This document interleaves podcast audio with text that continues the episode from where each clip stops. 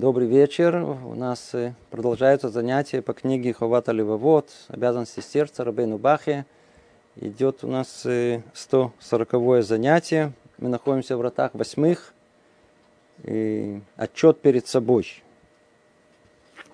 И глава третья. Отчет перед собой.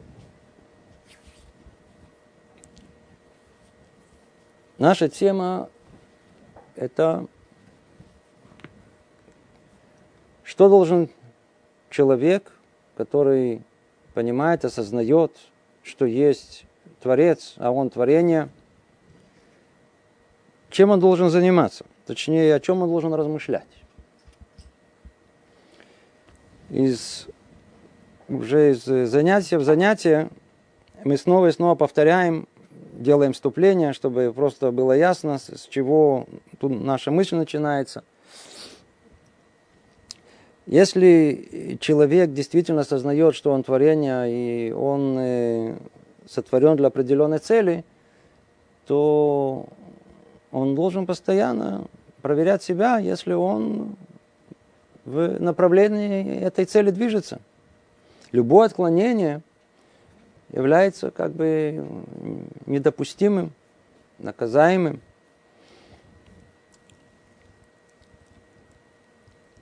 Нужно ли об этом размышлять?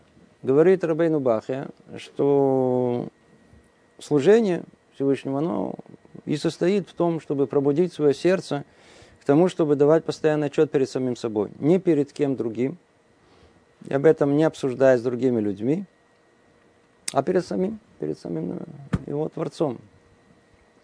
Это должно наполнить душу человека. Это должно построить его внутренний мир.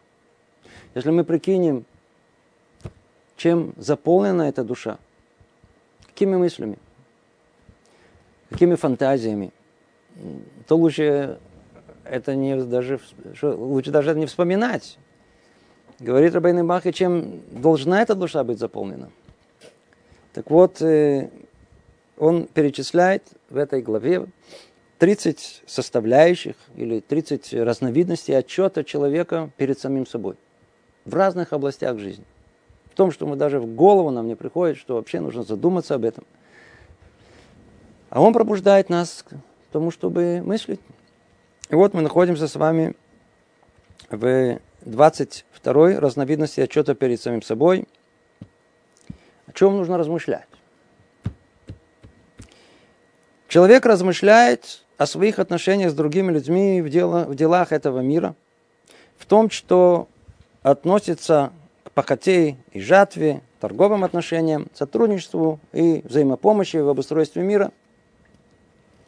Ведь он должен стремиться делать им то же, чего он сам желал бы, чтобы они делали ему. И напротив, избегать делать им то, чего он сам не хотел бы, чтобы делали ему.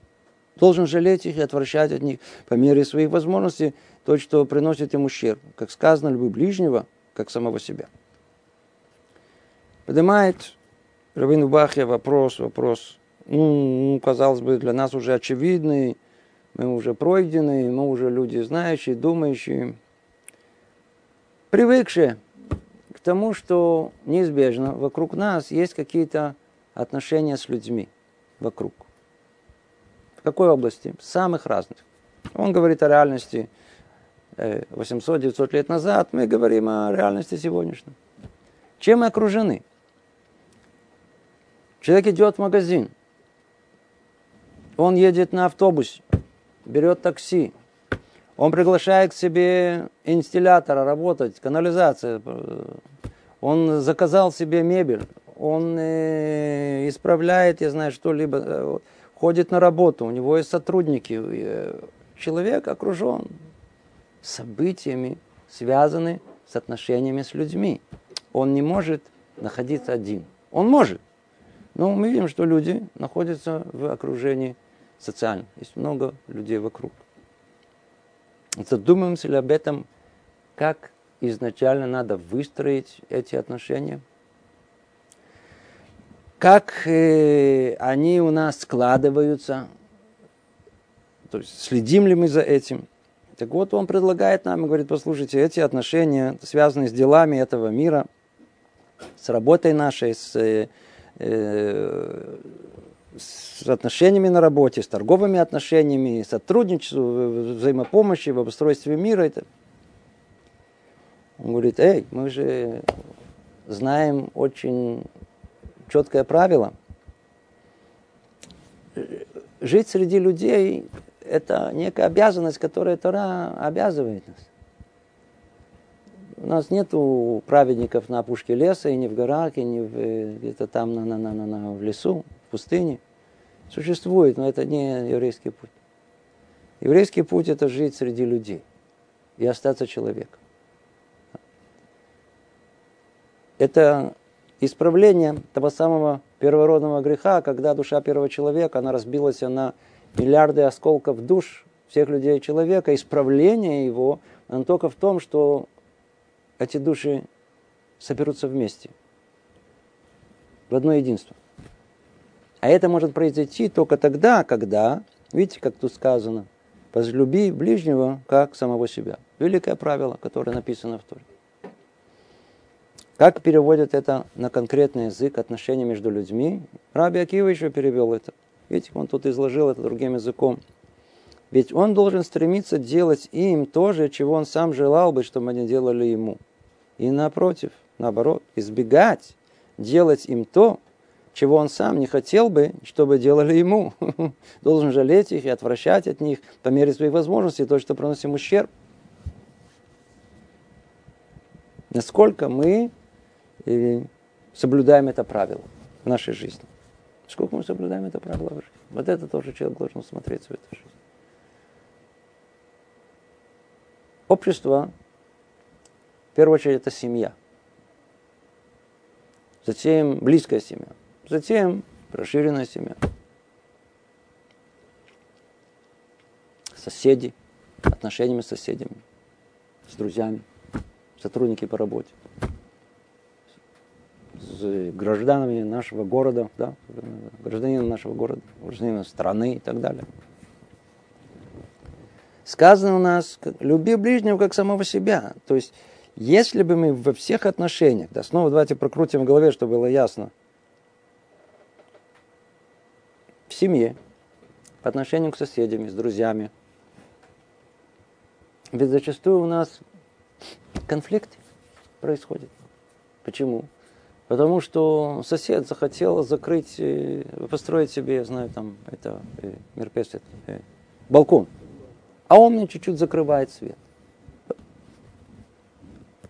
И в семье, ну, вот уже столько раз мы уже говорили о том, так сказать, друг другу мешают. Всегда есть претензии, не шуми, тихо, спокойно, то это. Да. С родственниками выяснение отношений тоже все время у нас есть какие-то претензии, то ли конфликты, то ли еще что-либо. Если они у нас есть, то явно мы не исполняем те самые обязанности, которые тут сказаны. Ведь если вернуться к самому типичному примеру, э, сосед хочет э, расшириться, да, или попросил, попросил э, разрешения муниципалитете достроить еще, я знаю, одну комнату, или он действительно хочет достроить балкон, что-либо. Первая реакция – сказать нет. Он должен прийти, получить разрешение. Чего вдруг? Интересно, что когда сам человек приходит к тому, что семья у него разрослась, и менять квартиру это очень дорого и неудобно, а проще всего добавить еще комнату или расширить балкон или еще по разным причинам, то когда человеку это нужно, то его как бы справедливое решение, оно очевидно.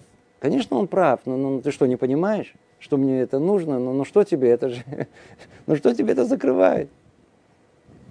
С другой стороны, когда кто-то это делает, то как мы к этому относимся? И вот тут вступает этот принцип. Человек должен стремиться делать им то же, что он желал бы, чтобы он делал, они делали ему. То есть как только мы встречаемся с другими людьми, и их интересы вступают в конфликт с нашими интересами. Первое, что должно прийти в голову, а что бы я бы делал на их месте? чего бы я бы хотел бы на его, на место, вместо этого, этого человека. А как это понимать? Это э, если мы чувствуем, что если бы, находясь на месте этого человека, я бы себя бы повел бы соответствующим образом, ну, значит, соответственно, я и должен отреагировать. Требуется, как он говорит, по крайней мере, рассуждение об этом. Да, то есть он говорит, надо размышлять о своих отношениях с другими людьми. У нас проходит год, мы находимся перед Роша Шана, и как выстроились наши отношения с другими людьми. Мы действительно любили их как своего ближнего или э, не замечали этот великий принцип, может, декоралировали его где-то, но, но так сказать, не жили согласно ему. Мы стремились делать им то, что хотели, чтобы они сделали нам, да, и наоборот, да, да или нет. В принципе, с этим флагом надо все время ходить. Через эти очки надо рассматривать и выстраивать все отношения с другими людьми. Теперь что он говорит? А ну, как всегда, он э, подкрепляет Рабейн Бахе это примером, который позволяет нам э, более ярко понять, э, как это происходит, как должно быть. И пусть представить себе в своем воображении группу людей, которые отправились в далекую страну путем длинным и утомительным. Им предстоит много ночевок, и у них множество тяжело э, нагруженных вьючных животных. Люди же, людей же в группе немного, и у каждого из них много животных, которых нужно множество раз навьючить, развьюч, э, навьючивать и развьючивать.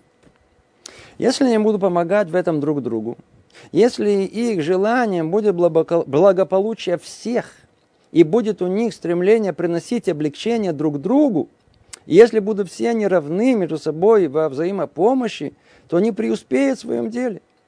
Но если у них будут разногласия, и они не смогут принимать согласованных решений, и каждый будет стараться помочь лишь самому себе, то большинство из них не выдержит тягот пути. Ну, реальность, которая описывается нам, не знакома, мы с вами не отправляемся с караваном, но представить ее несложно. Тогда, когда действительно благополучие всей группы зависит от функционирования каждого индивидуума, насколько он эгоистично себя ведет или альтруистично ведет. Настолько, насколько он заботится о группе в целом, настолько легче ему самому в конечном итоге. Насколько он эгоистичен, настолько он оказывает в конечном итоге самого себя. Принцип устанавливает этот второй, он, он, он, он принцип, как, как, э, как э, где-то видел э, раковая опухоль, это клетка, которая не хочет поминоваться коду, который должен воспроизводить эту клетку в точности. Раковая клетка, она просто отклоняется от нормы. Она хочет быть особая. Она не хочет быть снова той же самой клеткой. В конечном итоге она начинает порождать э, себя, начинает порождать э, еще себе подобных, то есть нестандартных, развивается раковая опухоль, в результате которой сама эта клетка погибает, она как бы задыхается от, э, от неумения функционировать этих новых э, нестандартных клеток. То есть как только нету э, нету координации, нету желания помочь среди всех э, группы людей вместе взятых, это приводит к плачевному результату не только для всей группы, но в первую очередь для каждого индивида в отдельности. Смотрите, пример современный. Если кто-то тут э, является водителем машины, наверняка он встречался с этим. В один прекрасный день э, некий перекресток, который, который, центральный перекресток, который хорошо разруливался светофором, он э, вдруг светофор не работает. Полицейских нету. Вы видели эту сцену? Все пытаются проехать первыми. Не дают друг другу прохода. Как результат, один перекрывает другого, третий четвертого. Все. Перекрыли нету, то есть, то есть, знаете, как выстроились таким образом, что все, э, никто не может двинуться с места. То есть уже назад нельзя повернуть, потому что все сразу же подъехали. И эти не могут проехать, и эти не могут проехать. Все. Теперь каждый заботился о себе. В результате они оказались наказаны. Все как группа, водители, которые там были. И каждый сам по себе был наказан. Нужно ли тут говорить о пользе сотрудничества? Когда мы это слышим, уверен, что каждый воспринимает это, ну же это очевидно, конечно же, надо, что вы говорите, конечно, надо думать о других, конечно, надо думать о всем, о коллективе. Жизненный опыт показывает, что это, как правило, до непосредственного испытания. Предлагает нам Рабейну Бахе, хорошо, что было, то было, но давайте хотя бы поразмышляем об этом, хотя бы задумаемся об этом. Ведь это первый шаг к тому, чтобы это не случилось в будущем. Говорит так Рабейну Бахья дальше. Из этого примера, брат мой, становится ясно, почему жизнь в этом мире, да, в целом, столь нелегка для его обитателей, и почему столь тяжкие их заботы и труды. Потому что каждый старается уединиться в своем углу, захватив при этом больше, чем выделил ему Творец. То, это уже отдельная тема, тут уже можно говорить очень много. Понимаете, почему иногда нам живется нелегко, нелегко? Живется нелегко в семье, в обществе такого непосредственном, среди соседей, среди там, на работе. Все это неустройство, оно, вот видите, почему тяжкие заботы и труды? Потому что каждый старается уединиться в своем углу, захватив при этом больше, чем выделил ему Творец. Больше, чем выделил ему Творец. Всегда человеку хочется хотеть еще что-то. Ему всегда кажется, что-то ему еще больше не хватает. Поэтому нарушаются эти законы э, кооперирования, синхронизации между людьми. Есть, э, общество могло бы жить очень хорошо, если бы вот эти законы, о которых мы говорим, возлюби ближнего как самого себя, и мысль о обществе, о других, она бы предшествовала как бы своей, при этом не исключала бы ее. Обратите внимание, никто не говорит, что нужно быть полным альтруистом. Полный альтруист только Бог. А человек должен заботиться о себе. Но при этом он просто для своей же пользы. Если он не заботится о других, не даст другим, то он и сам не получит. И это простая э, мысль. Тут даже не надо, как в том случае с э, э, соседом, который хотел балкон выдвинуть. Но ну, ты же сам понимаешь, что на каком-то этапе ты захочешь балкон. И ты же тоже захочешь, чтобы тебя поняли, разрешили. Ну что ж ты ему палки в колеса вставляешь и не разрешаешь там.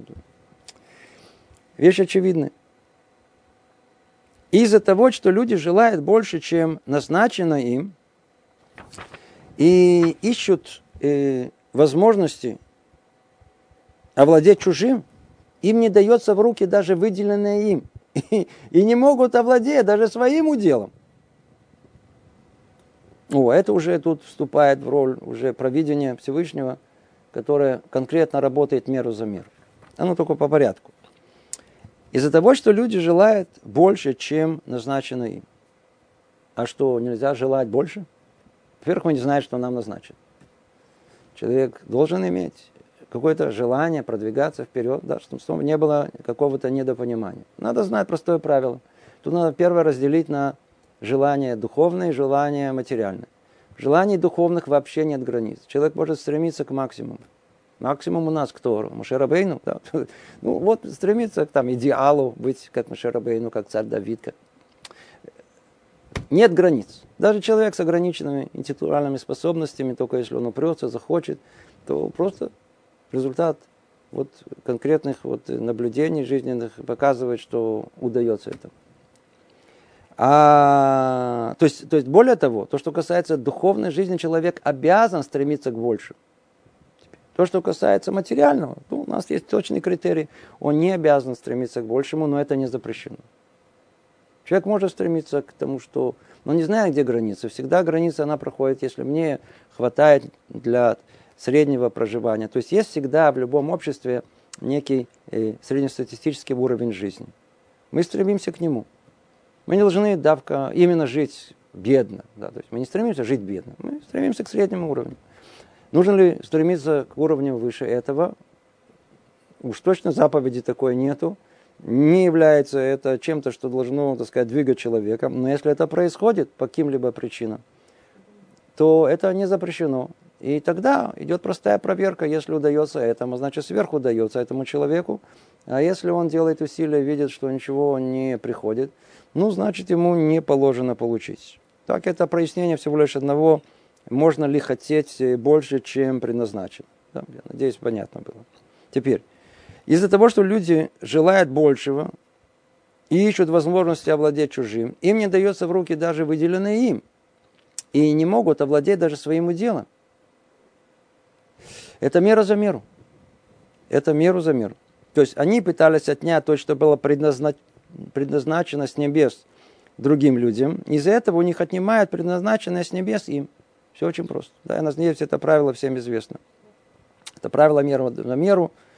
Э, той мерой, которой человек отмеряет другим, то есть проявляет по отношению к ним определенные свойства своей души, характера, жестокость или, напротив, доброту, склонность прощать или мстительность и тому подобное, или же, напротив, идет против своих естественных склонностей и свойств, все это отмеряется ему, то есть проявляется к нему с небес такое же отношение в рамках божественного индивидуального наблюдения и управления. То, что называется провидение Творца. Да, это надо знать. Продолжает говорить Рейна Баха, из-за этого они недовольны этим миром, в котором живут. И нет среди никого, кто не жаловался бы, не плакал. И все из-за того, что люди живут в этом мире сверх того, что необходимо им для пропитания, в результате чего даже необходимое э, получает не иначе, как после больших усилий и изнурительных трудов. Слышите? Что происходит, когда человек нарушает правила проживания в обществе? Что происходит? Столько времени, сколько он считается с этим обществом, думает об этом, первая мысль о пользе общества, а потом не оставляя и свои личные. Тогда можно как-то скоординировать их, по крайней мере. Столько времени, сколько он так живет, общество функционирует здоровым образом, хорошо, обществу, хорошо индивидууму. Как только происходит э, выделение этих, э, выпячивание индивидуальных качеств, эгоистических качеств каждого индивидуума, все начинает рушиться, все отношения начинают разрушаться. И тогда что происходит? Что значит разрушаться? Не относится человек к другому, возлюби ближнего, как самого себя. А в основном возлюби самого, а потом уже подумаем о ближнем. В результате так как он думает о себе, то он неизбежно хочет чего-то, что ему не положено. Почему? Потому что он любит себя.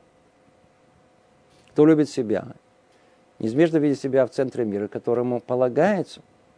Поэтому многие из нас ходят с надписью на лбу «не додали», «недополучил», все время недовольны, все время что-то не хватает. Одному не хватает, точнее, всем мужчинам не хватает уважения, почести, знаю, там, оценки личных э, достижений, достоинства. Не хватает, естественно, в материальной жизни. Все бы хотели жить богаче, все бы хотели иметь машину больше, или просто иметь машину, да, квартиру, побольше квартиру, да, благоустроенную, на берегу моря, не знаю. Постоянно что-то не хватает. То человек хочет что-то больше, чем ему полагается. К результату он разрушает все эти отношения, потому что идет за счет другого, как результате. То, что сказано, в меру за меру, даже то, что полагается ему, ему приходится получать, то есть достигать очень сложным путем. Сложнее, чем если бы это. То есть он мог бы легко это получить, а ему приходится как это получать э, э, э, посредством больших усилий и изнурительных трудов. В принципе, это его. Но он сам себя наказал, так как хотел больше. О, видите, как начинаем думать, вдруг начинаешь, да, ты смотри, а везде ли я, во всех пунктах этих своей жизни, где был какой-то конфликт с другими людьми и так далее, я всегда думал о них, да или нет. Я хотел их, или это всего лишь было для меня. То есть как только я что-то нарушаю, то есть я сразу знаю, что так, секундочку, а, я слышал, говорили, мера за меру накажут. неизбежно накажут. Причем то что значит наказание? Наказание сводится к тому, что ты, может быть, и получишь, тебе выделено. О, но только уже с трудом. Мог бы то же самое легко получить. Получаешь с огромным трудом. Действительно, есть люди, которые зарабатывают, но им столько приходится трудиться. Естественно, что э, естественно, проверка должна быть, как они по отношению к другим людям и так далее. Все ли соблюдали из того, что мы говорили, любили ближнего, как самого и нет. Ай, придут и скажут, о, исключение из правил. А есть люди, которые, которые, которые, я знаю, очень, очень плохо относятся к другим. Обманщики, э, я знаю, там бандиты, налетчики. Смотрите, они хорошо живут, все зарабатывают и так далее. Наоборот, у них плохие отношения. У них другие счета с Богом. Надо знать, другие счета Богом. Люди нормативные, да, они проходят по статье, о которой мы тут говорим. Заботился только о себе, был эгоистом, ты наказан. Ты наказываешь самого себя. А уже еще тем более придет проведение сверху, и тем более затруднит и усложнит твою жизнь. Теперь слушайте, что он говорит, сейчас говорит. Это страшная вещь. Надо запомнить. Но если бы они удовлетворились действительно нужными, если бы старались ради благополучия всех так же, как ради собственного, а, слушайте, если бы старались ради благополучия всех, так же как собственного, и относились бы к делам каждого, как к своим собственным, то они успешно справлялись бы со всем, с чем сталкиваются в этом мире, и достигали в нем даже более, чем желают. Почему? А, помните, Царь Соломон, что он просил? Мог попросить все в мире, а что он просил? Мудрость. А, ты просил мудрость? Я тебе дам мудрость и дам все остальное. А, тебе полагается вот столько-то, но ты не хотел большего? Ты помнил мои заповеди? Я тебе дам подарок, ты получишь больше. Слышите? Не только что человек, который заботится о других, как тут сказано, то есть о благополучии всех, так же, как ради собственного. И относился бы к делам каждого как к своим собственным. А, такой человек, только Бог знает, что у него в сердце. Если он так себя ведет, не только он получает свое с легкостью, он еще бонус есть у него сверху, еще что-то добавляет. Слышите, как все устроено? Поэтому, брат мой, постарайся приобрести верных друзей, которые любили бы тебя от всей души. Видите, дополнительная вещь, очень-очень важна. Надо научиться жить в обществе. Теперь на ком-то нужно потренироваться. Надо как бы это общество строить вокруг себя, чтобы это не были пустые слова. Поэтому, брат мой, постарайся приобрести верных друзей, которые любили бы тебя от всей души чтобы они были твоими помощниками в Торе и в делах этого мира. Ты же завоюешь их симпатией своего сердца к ним, чистыми помыслами твоей души по отношению к ним, и тем, что будешь любить их, как самого себя. Но все это, когда сумеешь найти людей, достойных всего этого.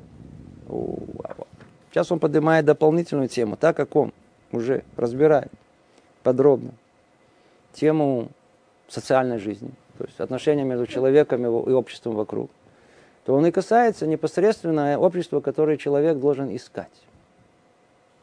У каждого человека есть некая э, социум, в котором он находится. Естественно, это семья, родственники.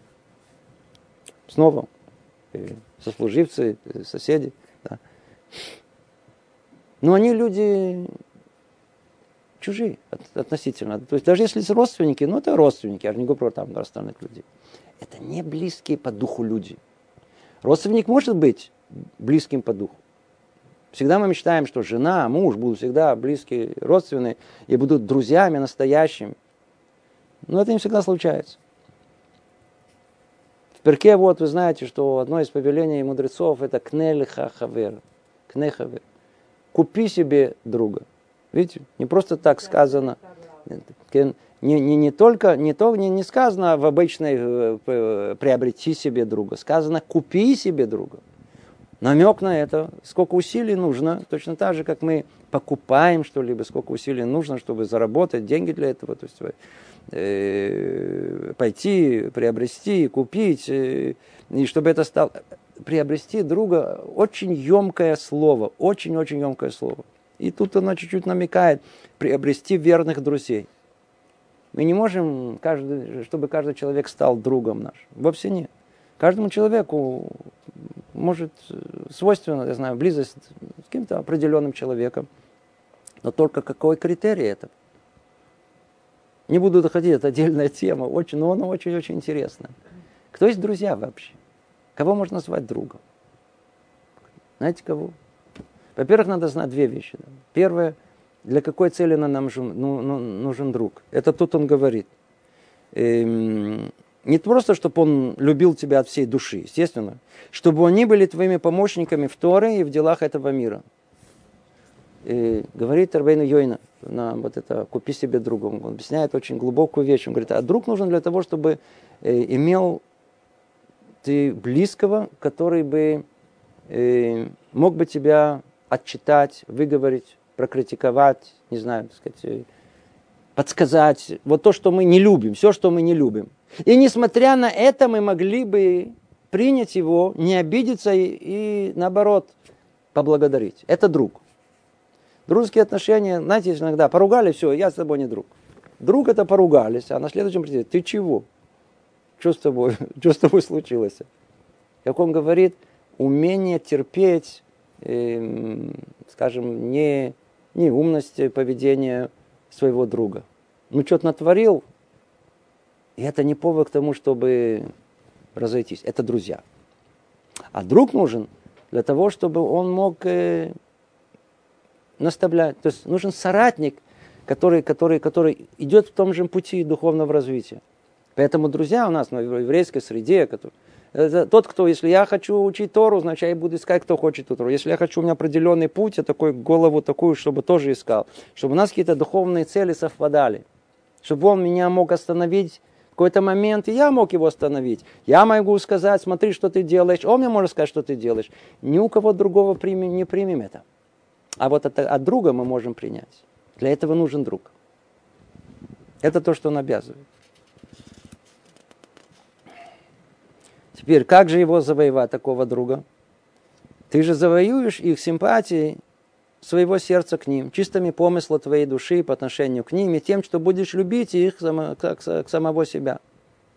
Ну, все это, когда сумеешь найти этих людей, достойных всего этого. То есть, как только нашли таких людей, надо вложиться в них. Слышите, вложиться нужно их. Вложиться. То есть, нужно Нужно иметь чистые помыслы, нужно надо быть терпеливыми, нужно загадывать их желания, надо удовлетворять их, надо быть на связи, надо вкладываться. Так приобретается, приобретается э, э, дружество, э, связь дружеская между, между людьми. И не доверяй своих тайн никому. Ух, еще одна вещь дополняет. Но только достойными из достойнейших, как сказал Вансира, много будет у тебя доброжелательно, но тайну свою открывай одному из тысячи. Одному из тысяч. Да. И завершает этот, этот э, э, разновидность отчета, мышление о том, как я живу среди общества, все ли я исполняю. Действительно, я люблю ближнего самого себя. Все, что мы тут разобрали, э, очень важная составляющая – если у меня друзья, как их приобрести? Мне нужно это общество, необходимо это общество. И последнее, что мы проверяем, э, а разглашаю ли я свою э, тайны, открываю ли свою душу всем людям? Есть люди, которые готовы, так сказать, ну хоть кто-то, чтобы выслушал, вовсе нет. Он говорит, нет. Что на сердце человека надо разглашать только очень близким людям очень близко. Как он сказал, один из тысячи. Имея в виду даже из тысячи, которым можно было бы, из них надо выбрать самого достойного. Тоже тема очень интересная сама по себе, мы тут касаться не будем, так сказать, во всех, во всей ширине. Итак, мы с вами разобрали 22-ю э, э, разновидность отчета перед самим собой. Представляете, об этом надо размышлять и думать всех отношениях между людьми надо размышлять и думать. Да? Размышлять. Есть друзья, нет друзей. Как я себя веду, кому разглашаю секрет, кому нет. Да. То, следующее. 23. Разновидность отчета перед собой Отчет, который человек делает, когда он всматривается во все, что есть в мире, от мельчайших творений до величайших. Когда он видит возвышенность творений, наделенных даром речи, людей в этом мире, ступени в иерархии существ низших и высших, свойства и природу кругов небесных, движение Солнца и Луны, звезд и планет, то, как выпадают дожди и дуют ветры, рождение нового живого существа из чрева матери и другие вещи, которые э, э, еще более чудесные, еще более тонкие, видимые или скрытые из чудес э, Творца, все свидетельствует о его совершенной мудрости, могуществе, о правлении его, несущем благо его творением, о милости его ко всем и милосердии, и о великом его попечении ним. Эту тему мы с вами разбирали самым подробным образом. Это был Шарбхина, то есть врата, э, в первой части книги назывались врата всматривания, э, надо, надо, надо, на, на, наблюдательности за миром, так скажем. Так. В чем тут проблема? А ну, давайте чуть-чуть продолжим э, текст, поймем, к чему он ведет чему, к чему это все клонится. И пусть то, что ты уже множество раз видел, все эти вещи, и давно привык к ним, не помешает тебе удивляться им и выглядываться в них еще. Пусть твое прежнее знакомство с ними, привычка к ним с детства не пробудет тебя пренебрегать ими, не обращать на них внимания. Хотя именно таковы в большинстве своем простые люди. И немалое, числе, немалое число из людей важных.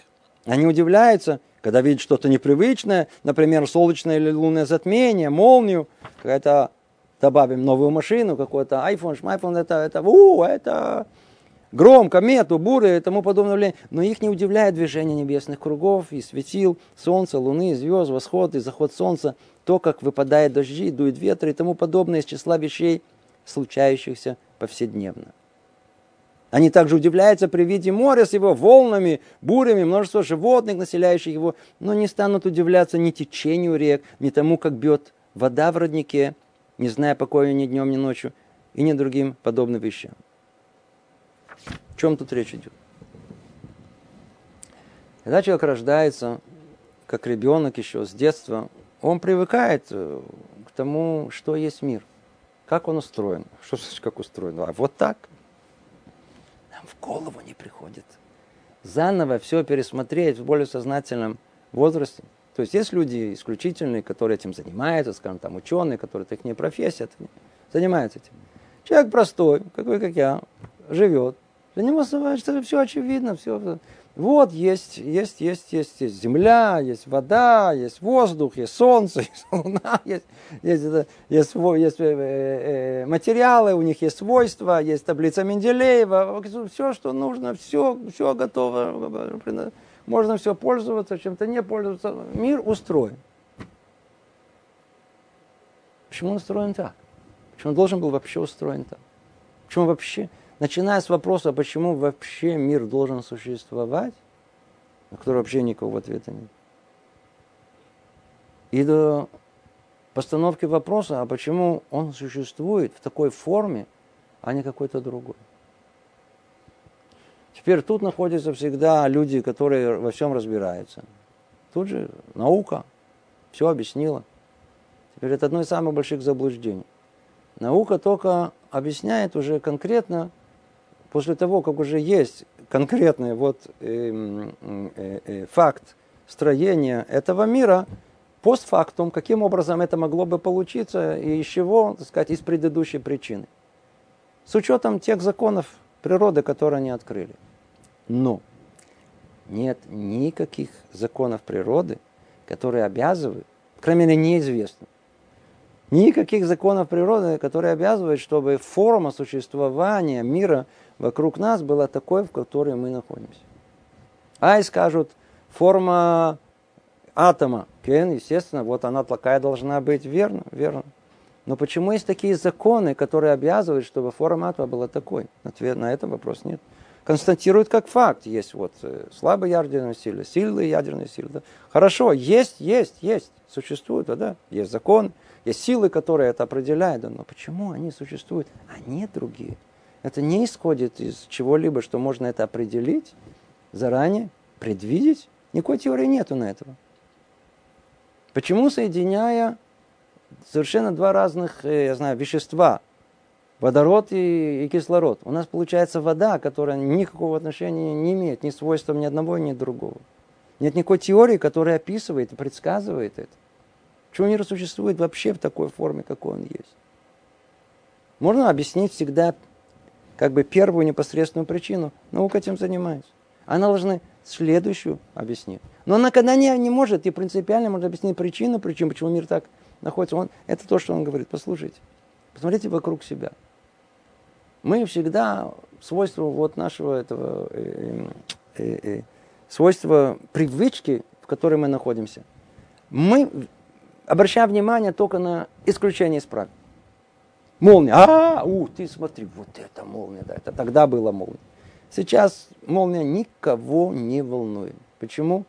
Наука объяснила. Ну, если объяснила, то тут вообще, ну, ничего естественно, вообще есть объяснение, ну, так, а что тут удивляться? Это природное явление. Единственное, что всегда природе приписывается удивительная мудрость. Причем такая, такой уровень мудрости, который даже самый мудрый ученый до этого еще не достиг.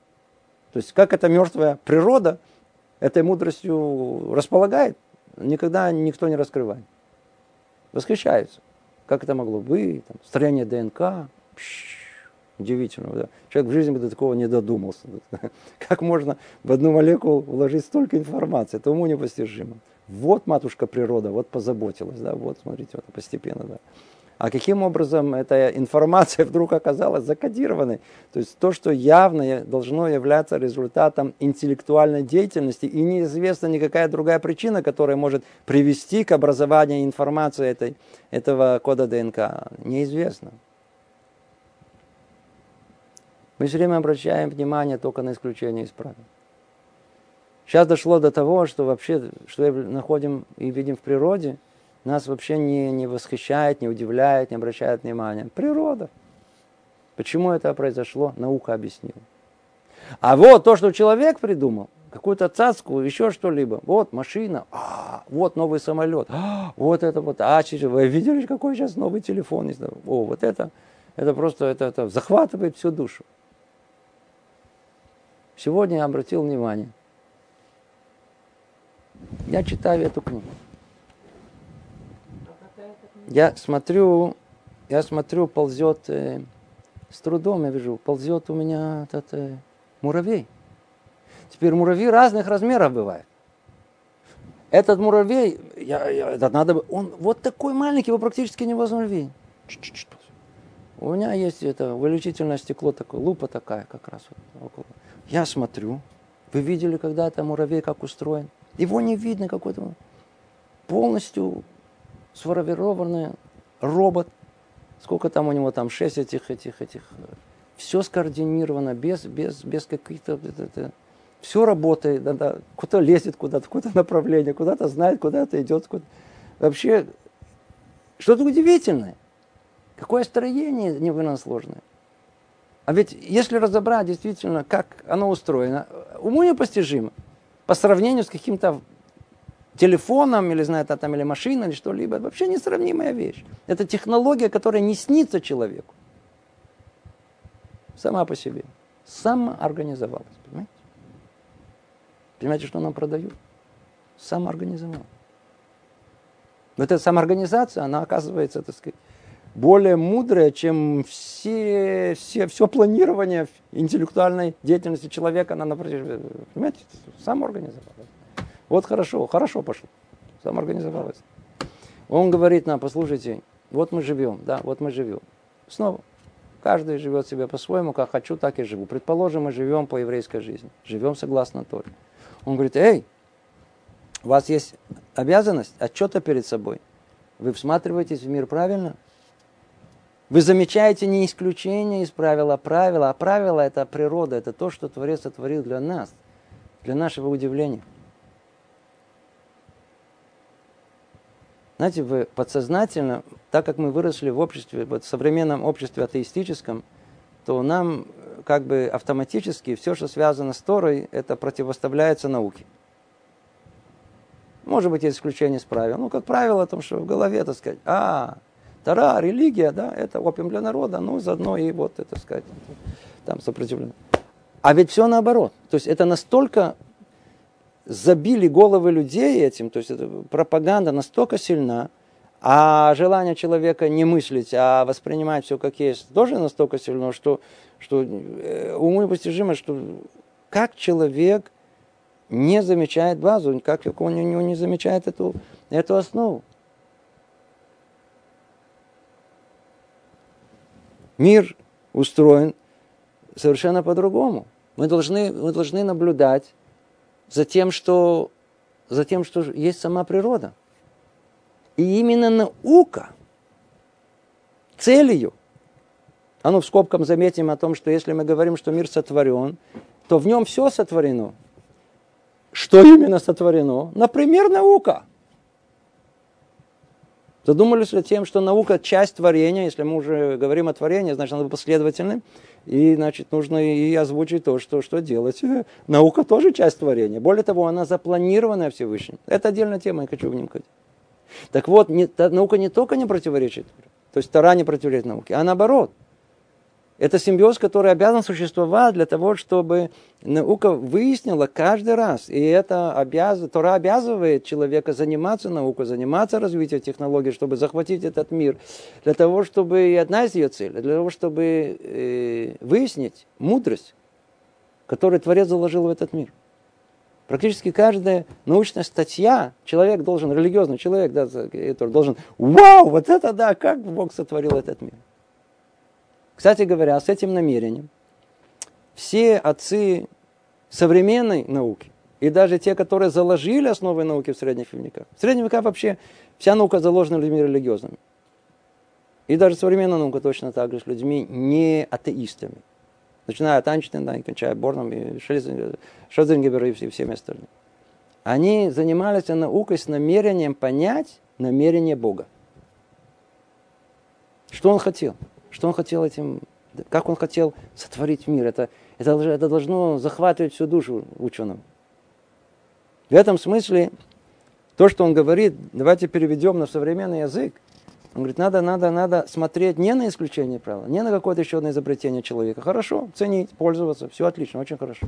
А на природу саму, это же каждая букашка там, каждый в, в одном клетке что происходит. В одной клетке не надо куда-то идти в одном растении со всеми э, процессами, которые там происходят, это уму непостижимо, что за химический завод, который находится в, в, в каждой клетке, в каждом растении, в каждом э, организме. Вот на это надо обратить внимание. Он говорит, а ну мы это делали? Ведь Творец сотворил для нас этот мир. Мы пытались, мы искали, мы, мы, мы, мы, мы, мы, мы э, хотели понять и разобраться в этом невероятно э, сложном мире, который Творец сотворил для нас, Он хочет, чтобы мы в нем разобрались. Он хочет. Он хочет, чтобы мы не только восхитились Его мудростью, но когда мы эту мудрость обнаружим, мы, наше сердце должно преисполниться благодарности, что все это мы получили. Что мы часть этого, что нам это доверили. Это то, что он хочет. Так вот, он продолжает и говорит, а ну, а ну давайте смотримся, давайте. Он говорит так. И потому тебе следует, брат мой, смотреться во все, что сотворил Творец Благословенный, к привычному тебе и непривычному. Да? Это не то, что теперь, ну хорошо, давайте к привычному, а непривычному. И привычное, и непривычное, все часть природы, которой надо присматриваться. К тому, что ты видел прежде, и к тому, что еще не видел. И пусть то недомыслие, которое не давало тебе вглядываться во все эти вещи в молодости, когда ты видел их впервые, не воспрепятствует тебе делать это теперь, когда твое сознание крепло, сердце очистилось, понимание созрело, и ты возмужал. Смотри же теперь на эти вещи и созерцай, как будто не видел подобными. Представь себе, будто ты прежде ты стоял перед ними с закрытыми глазами, а теперь открываешь глаза и видишь их, и знакомишься с ними заново. Разве ты не видишь, брат мой, что человек неразумный подобен слепому?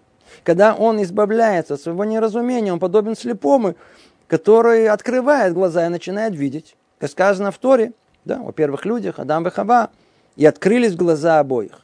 А, ведь известно, что их глаза были открыты и прежде. Что значит открыли глаза? У них были открытые глаза. И не уклоняясь от того, чтобы всматриваться в чудеса творения и исследовать всех их. И тогда узришь в них их истинную суть. И так познакомишься с чудесными, с чудесами Творца Провиносенного, о которых не ведал и был слеп к ним так долго. Говорил один из мудрецов, сердца мудрецов имеют глаза и видят то, чего не видят обыкновенные люди. Об этом сказано, разве не знаешь? Разве не знаете вы, разве не слышите? То есть надо искать. Так говорил пророк Ишаяу. А проблема, которая обсуждается тут, то есть каждый человек должен понимать о том, что э, есть привычка с, де, с детства воспринимать весь мир такой, как он есть, не возвращаясь к пониманию этого. Многие понятия, когда у нас есть, которые у нас есть, они выстроились на, на уровне того, что мы услышали от учительницы в пятом классе, от э, тети Беллы в э, девятом классе, от, э, знаете, где-то в подворотне кто-то что-то сказал, друг объяснил, да, как мир устроен. И вот с подобными представлениями мы, в принципе, ну, однажды услышав, так как был чистое место, и записали на него, мы больше к этому не возвращаемся. Вот это отклонение от пути прямому к Творцу. Он говорит, здоровый человек. А ну, смотри, о ком речь идет? Кто вырос? Мы все вырастаем.